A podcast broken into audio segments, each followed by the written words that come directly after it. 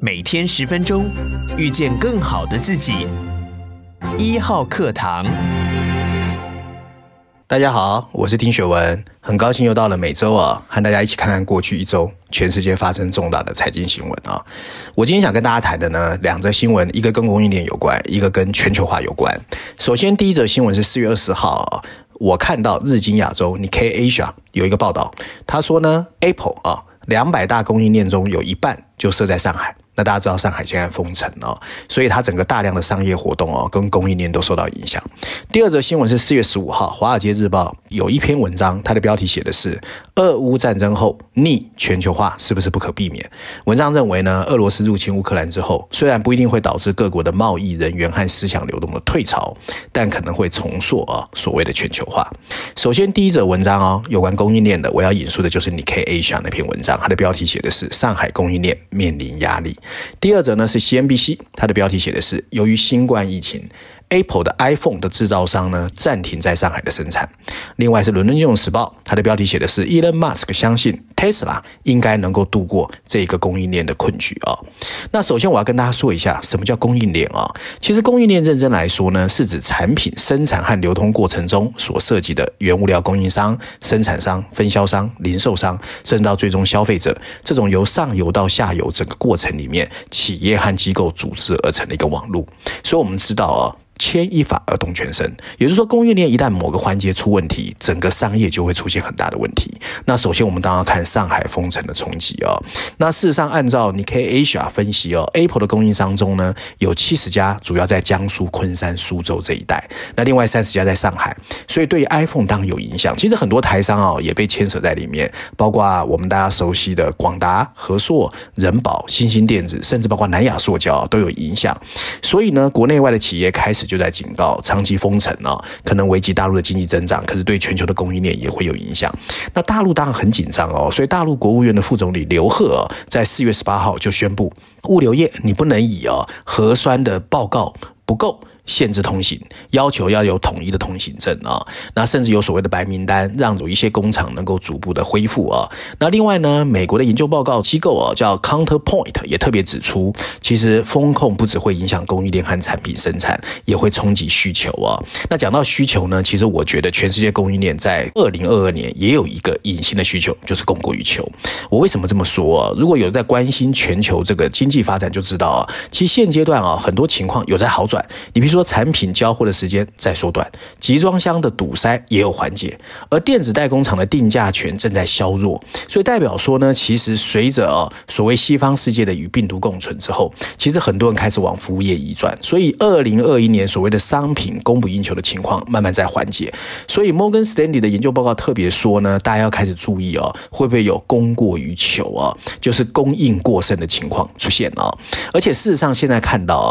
在当时疫情刚发生的时候，有百分之九十的终端市场面临供应不足。可是现在供应不足的情况已经不足百分之十九，所以呢，其实需求确实慢慢在减弱，而且还有一个所谓的长边效应，就很多的制造业者啊，他因为去年呢可能供不应求，他就会在今年的时候订单会高估。可是，一旦呢高估之后，就会有产能过剩的现象。那这种长边效应就会造成所谓的供过于求的情况。那另外，当就是大家现在其实真正最担心的是地缘政治啊。二月二十四号。好，俄国发动入侵战争，其实当天也有一件很重要的事情，只是大家没注意到，就是美国在二月二十号也公布了最新版的供应链检讨报告。那为什么很重要？因为跟台湾关系很大，因为它所谓的关键供应链的检讨里面呢，包含了十个供应链，里面呢除了半导体、电池、关键原物料、药物之外，其实其他都是跟 ICT 啦、能源运输、国防有关的。那台湾在 ICT 这边是举足轻重的，所以台湾当然很重要。那当然啦，不是马上。会发生问题，因为这里面呢，前面四个供应链是要求一百天之后要有新一版的执行计划，另外呢是一年后，所以六月八号会公布第一阶段四个关键供应链检视报告。那我觉得台湾是要特别注意的哦，因为相较于去年的半导体报告，今年涵盖的范围更广更深哦。那我基本上觉得有三个 point，台湾要特别注意。首先哦，ICT 跟半导体代工的成功转型，其实帮助台湾跟韩国啦顺利透过了中等所得陷阱的国家啊。那这次美国报告呢，特别有提出啊，全球电子代工服务市占超过九成的企业之中，有七家是台商哦，第一名是红海，所以台湾的骄傲有可能变成潜在的隐忧。那美国把你当成风险或隐忧之后，你当然要注意它后面会有哪些新的政策或者针对你的一些动作哦。那另外呢，大家都知道全球 ICT 的零组件和智慧手机这些成品呢，因为集中在亚洲，而且以中国为重镇，所以呢，很多人会觉得它供应链脆弱。所以呢，这些硬体厂商偏好使用的开源软体 OSS 啊，造成的一个 firmware 就会是供应链风险来源的第二点哦，是要注意的。那另外这一次哦，里面有特别跟台湾相关的，就是 PCB 路由器、伺服器，这都是台湾非常大众的一个科技的出口的重点项目啊。所以对于这些风险，台湾要特别注意啊。那台湾到底有什么什么方式来解决这个问题啊？我觉得首先啊，供应链的布局怎么调整呢？除了经济成本之外，你要开始考虑地缘政治。地缘政治在未来真的影响越来越大。简单的来说呢，其实所谓的你要不要赴美投资呢，其实已经不只是台积电的烦恼，可能未来所有的电子业都会有同样的烦恼。地缘政治你挥之不去啊。第二则新闻，首先我要引述的是《华尔街日报》啊，它的标题写的是“全球化不是被毁了”。而是改变了。第二个是《伦敦金融时报》，它的标题写的是“全球化正在改变的性质”，而 CNN 有一个标题写的是“哦，BlackRock 啊，全世界最大资产管理公司，他认为俄罗斯入侵乌克兰，标示全球化的 ending 结束了啊。那全球化到底是不是结束了呢？其实认真说起来啊，很多人可能不知道什么叫全球化。我简单跟大家说，全球化的概念是源于上世纪九零年代。那当时因为柏林围墙倒塌、苏联解体，还有中国加入 WTO，打开国门，实行改革开放，所以东西方的壁垒一下打破了，整个世界突然走在一起。不过好景不长啊，当中国发展没有达成西方世界的预期目标的时候，反而他们觉得在挑战我的西方价值，所以整个交流就开始慢了下。那更重要是，二零一八年川普上台，贸易战开打啊，美中开始脱钩，然后俄罗斯也开始叫板，而全球化开始受到质疑，甚至被嘲讽是自由主义的一厢情愿。不过，全球化表面看起来啊，首先在科技经贸方面，譬如说人员流动、货物交流、技术传播，还有投资引进，确实是正面的。不过，这都是表面的。全球化主要的争纷争来自于政治跟精神层面。也就是说呢，啊，对于所谓的 emerging market，包括中国，他认为说，哎，我希望 focus 在硬体。啊因为我能赚钱就好，可对西方来说，我希望你整个政治体制跟思想都被我影响，所以。到了这个关键点的时候呢，其实加上最近的所谓疫情爆发啦，啊，清零政策封城啦，或者是供应链重创，哎，大家就渐行渐远了。那全球化真的会半途而废吗？其实全球化还是有它的优点的。我觉得我们也不可以一竿子打烧一帆船哦。那二零一八年呢，美国川普当是一个开始。那另外呢，其实美国自己也有错，他为了对抗中国的供应链，开始连接日本啦、印度啦。澳大利亚啦，高举建构新供应链的大旗，那让中国当然也开始警觉嘛。那接着谁会想到，二零二零年 COVID-19 爆发、哦？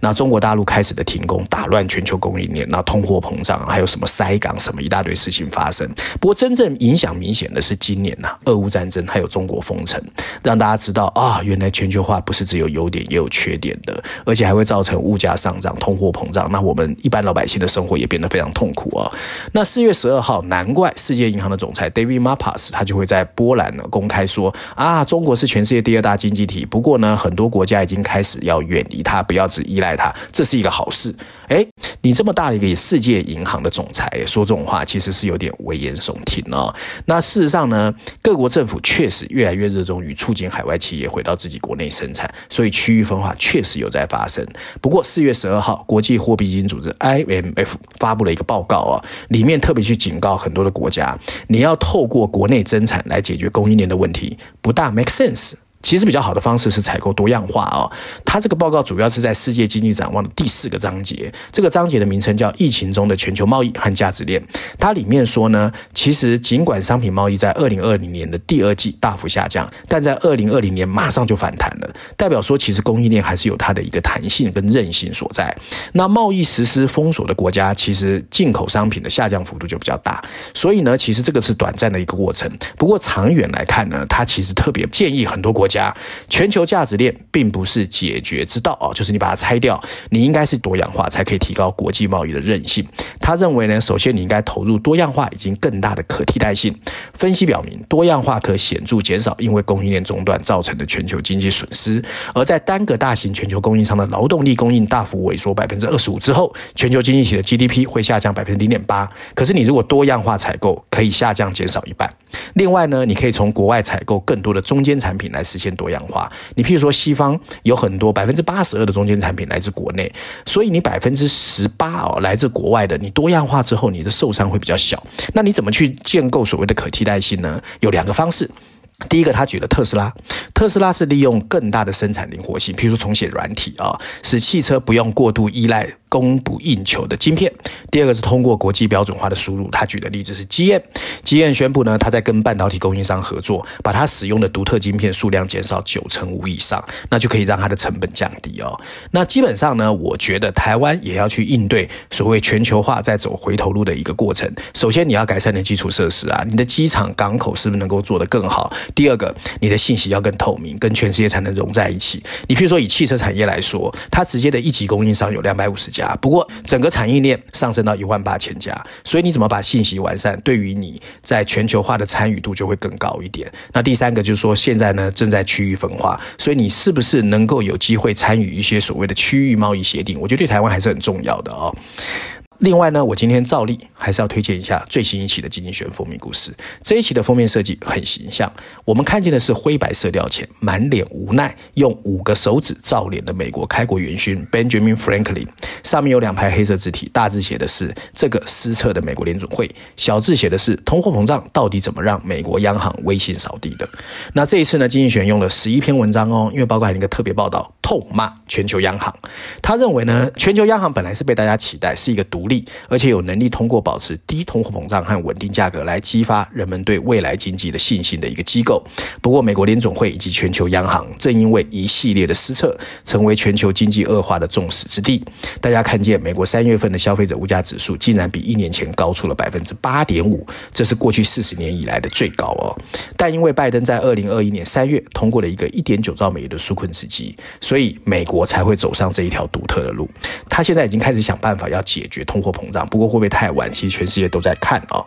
事实上，美国联准会的失策反映的是全球央行不知不觉的一个微妙变化。就像经济学在特别报道有说，世界各国的央行官员啊，对管理商业周期的一惯工作开始感到不耐，所以承接越来越多工作，反而让他的 focus 的工作失焦了。理想总是很美满，现实总是很骨感。央行核心工作的焦点丧失，最终还是让全球央行得之不易的 credit 面临了一个前所未有的巨大风险。以上就今天我想跟大家分享有关过去一周重要的财经新闻，希望大家喜欢。那最后呢，我也想跟大家呼吁一下啊，如果大家喜欢我的节目或觉得内容其实还不错听，麻烦大家给一号课堂按个赞哈。我想大家的支持就是我继续努力的动力。下礼拜见，永保安康哦，拜拜。